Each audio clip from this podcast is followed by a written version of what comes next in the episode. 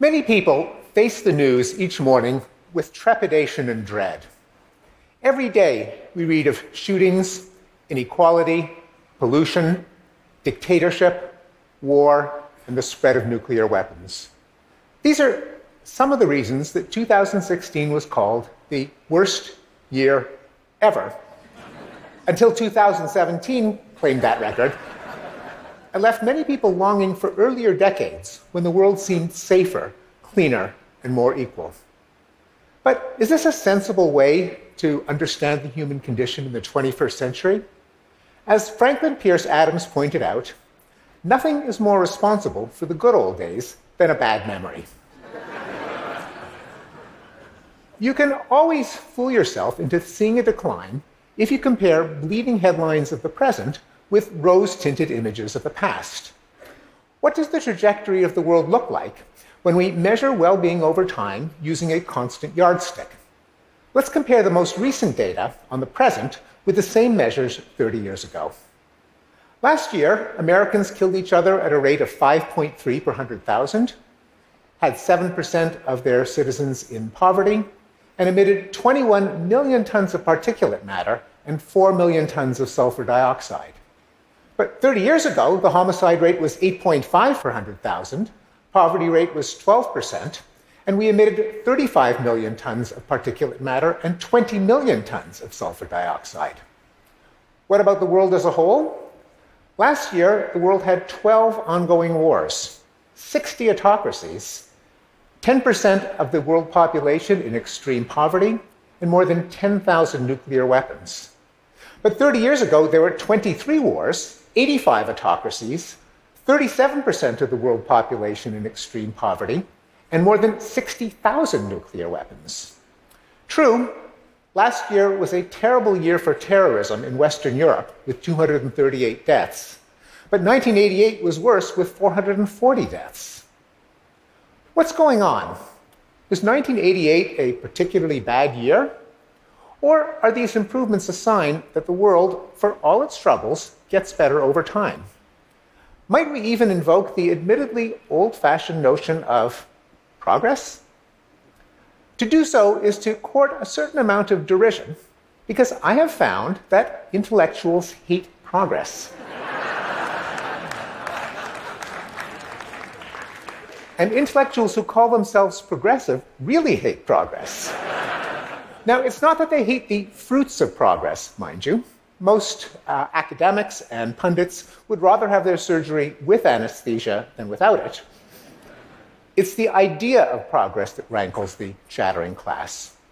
If you believe that humans can improve their lot, I have been told, that means that you have a blind faith and a quasi religious belief in the outmoded superstition and the false promise of the myth of the onward march of inexorable progress. You are a cheerleader for vulgar American can doism with the rah rah spirit of boardroom ideology, Silicon Valley, and the Chamber of Commerce. You are a practitioner of Whig history, a naive optimist, a Pollyanna, and of course a Pangloss, alluding to the Voltaire character who declared, All is for the best in the best of all possible worlds. Well, Professor Pangloss, as it happens, was a pessimist a true optimist believes there could be much better worlds than the one we have today. But all of this is irrelevant because the question of whether progress has taken place is not a matter of faith or having an optimistic temperament or seeing the glass as half full. It's a testable hypothesis. For all their differences, people largely agree on what goes into human well being life, health, sustenance, prosperity, peace, freedom, safety, knowledge, leisure, happiness.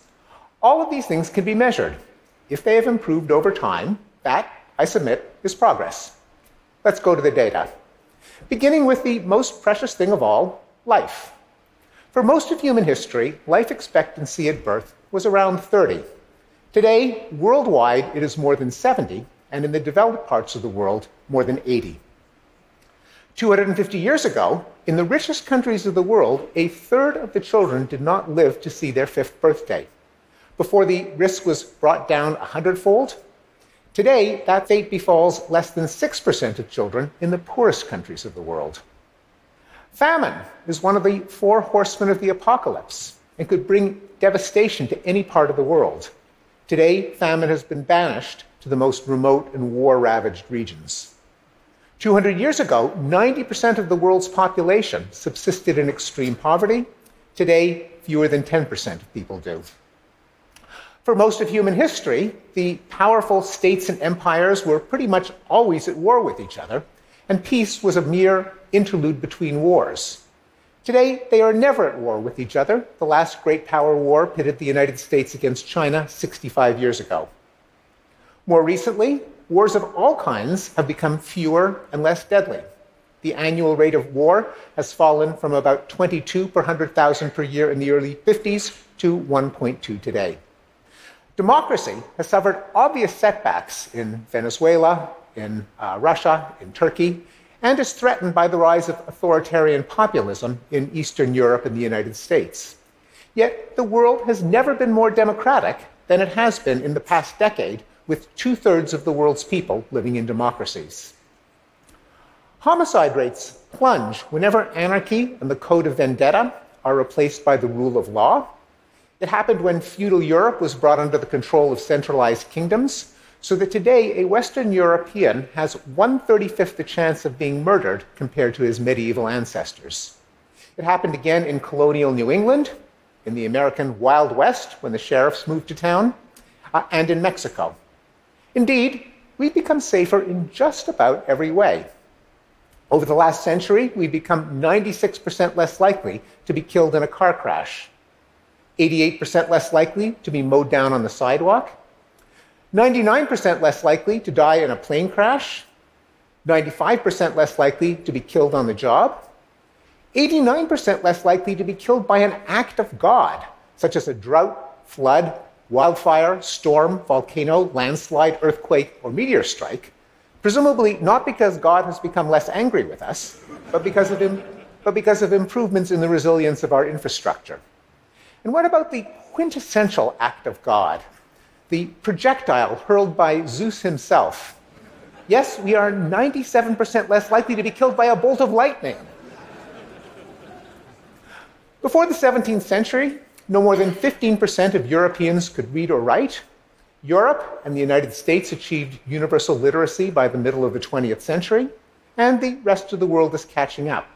Today, more than 90% of the world's population under the age of 25 can read and write. In the 19th century, Westerners worked more than 60 hours per week. Today, they work fewer than 40. Thanks to the universal penetration of running water and electricity in the developed world, and the widespread adoption of washing machines, vacuum cleaners, refrigerators, dishwashers, stoves, and microwaves, the amount of our lives that we forfeit to housework has fallen from 60 hours a week to fewer than 15 hours a week. Do all these gains in health, wealth, safety, knowledge, and leisure make us any happier? The answer is yes. In 86% of the world's countries, happiness has increased in recent decades. Well, I hope to have convinced you that progress is not a matter of faith or optimism, but is a fact of human history. Indeed, the greatest fact in human history. And how has this fact been covered in the news? a tabulation of positive and negative emotion words in news stories has shown that during the decades in which humanity has gotten healthier, wealthier, wiser, safer, and happier, the New York Times has become increasingly morose, and the world's broadcasts, too, have gotten steadily glummer. Why don't people appreciate progress? Part of the answer comes from our cognitive psychology. We estimate risk using a mental shortcut called the availability heuristic. The easier it is to recall something from memory, the more probable we judge it to be.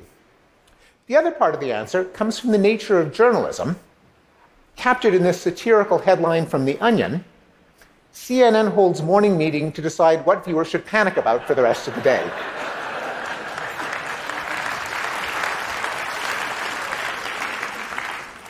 News is about stuff that happens, not stuff that doesn't happen. You never see a journalist who says, I'm reporting live from a country that has been at peace for 40 years, or a city that has not been attacked by terrorists. Also, bad things can happen quickly, but good things aren't built in a day. The papers could have run the headline 137,000 people escaped from extreme poverty yesterday, every day for the last 25 years. That's one and a quarter billion people leaving poverty behind, but you never read about it. Also, the news capitalizes on our morbid interest in what can go wrong, captured in the programming policy if it bleeds, it leads. Well, if you combine our cognitive biases with the nature of news, you can see why the world has been coming to an end for a very long time indeed. Let me address some questions about progress that no doubt have occurred to many of you. First, isn't it good to be pessimistic, to safeguard against complacency, to rake the muck, to speak truth to power? Well, not exactly. It's good to be accurate, of course, we should be aware of suffering and danger wherever they occur, but we should also be aware of how they can be reduced, because there are dangers to indiscriminate pessimism. One of them is fatalism.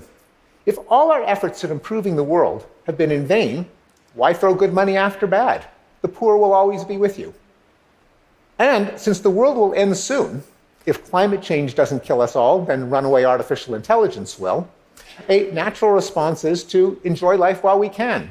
Eat, drink, and be merry, for tomorrow we die. The other danger of thoughtless pessimism is radicalism. If our institutions are all failing and beyond hope for reform, a natural response is to seek to smash the machine, drain the swamp, burn the empire to the ground, on the hope that whatever rises out of the ashes is bound to be better than what we have now. Well, if there is such a thing as progress, what causes it? Progress is not some mystical force or dialectic lifting us ever higher. It's not a mysterious arc of history bending toward justice. It's the result of human efforts governed by an idea, an idea that we associate with the 18th century Enlightenment, namely, that if we apply reason and science to enhance human well being, we can gradually succeed. Is progress inevitable? Of course not. Progress does not mean that everything becomes better for everyone, everywhere, all the time. That would be a miracle. And progress is not a miracle, but problem solving. Problems are inevitable, and solutions create new problems which have to be solved in their turn. The unsolved problems facing the world today are gargantuan, including uh, the risks of climate change and nuclear war. But we must see them as problems to be solved, not apocalypses in waiting, and aggressively pursue solutions like deep decarbonization for climate change and global zero for nuclear war. Finally, does the Enlightenment go against human nature? This is an acute question for me because I'm a prominent advocate of the existence of human nature with all its shortcomings and perversities. In my book, The Blank Slate, I argued that the human prospect is more tragic than utopian, and that we are not stardust, we are not golden, and there's no way we're getting back to the garden. but my worldview has lightened up in the 15 years since The Blank Slate was published. My acquaintance with the statistics of human progress, starting with violence, but now encompassing every other aspect of our well being, has fortified my belief that in understanding our tribulations and woes, human nature is the problem, but human nature, channeled by Enlightenment norms and institutions, is also the solution. Admittedly, it's not easy to replicate my own data driven epiphany with humanity at large. Some intellectuals have responded with fury to my book Enlightenment Now, saying, first, how dare he claim that intellectuals hate progress? And second, how dare he claim that there has been progress? With others, the idea of progress just leaves them cold. Saving the lives of billions, eradicating disease, feeding the hungry, teaching kids to read? Boring. At the same time, the most common response I've received from readers is gratitude. Gratitude for changing their view of the world from a numb and helpless fatalism to something more constructive, even heroic. I believe that the ideals of the Enlightenment can be cast as a stirring narrative, and I hope that people with greater artistic flair and rhetorical power than I can tell it better and spread it further. It goes something like this We are born into a pitiless universe, facing steep odds against life enabling order and in constant jeopardy of falling apart. We were shaped by a process that is ruthlessly competitive. We are made from crooked timber, vulnerable to illusions, self centeredness, and at times astounding stupidity. Yet, human nature has also been blessed with resources that open a space for a kind of redemption. We are endowed with the power to combine ideas recursively, to have thoughts about our thoughts. We have an instinct for language, allowing us to share the fruits of our ingenuity and experience. We are deepened with a capacity for sympathy, for pity, imagination, compassion, commiseration. These endowments have found ways to magnify their own power. The scope of language has been augmented by the written, printed, and electronic word. Our circle of sympathy has been expanded by history, journalism, and the narrative arts.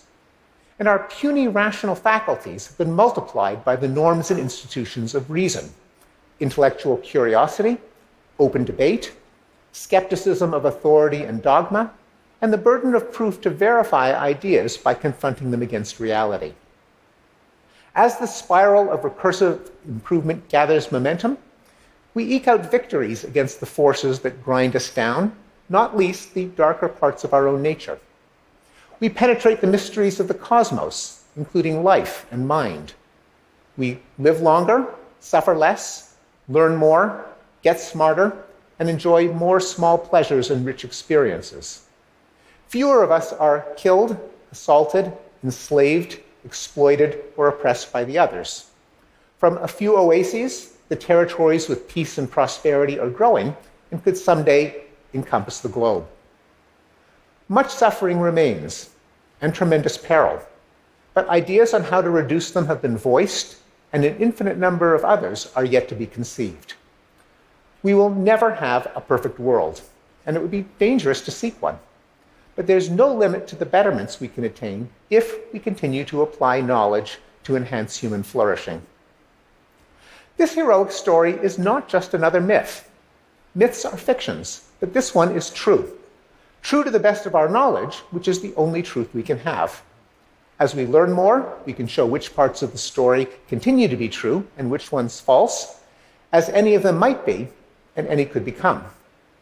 And this story belongs not to any tribe, but to all of humanity, to any sentient creature with the power of, of reason and the urge to persist in its being. For it requires only the convictions that life is better than death, health is better than sickness, abundance is better than want, freedom is better than coercion, happiness is better than suffering, and knowledge is better than ignorance and superstition. Thank you.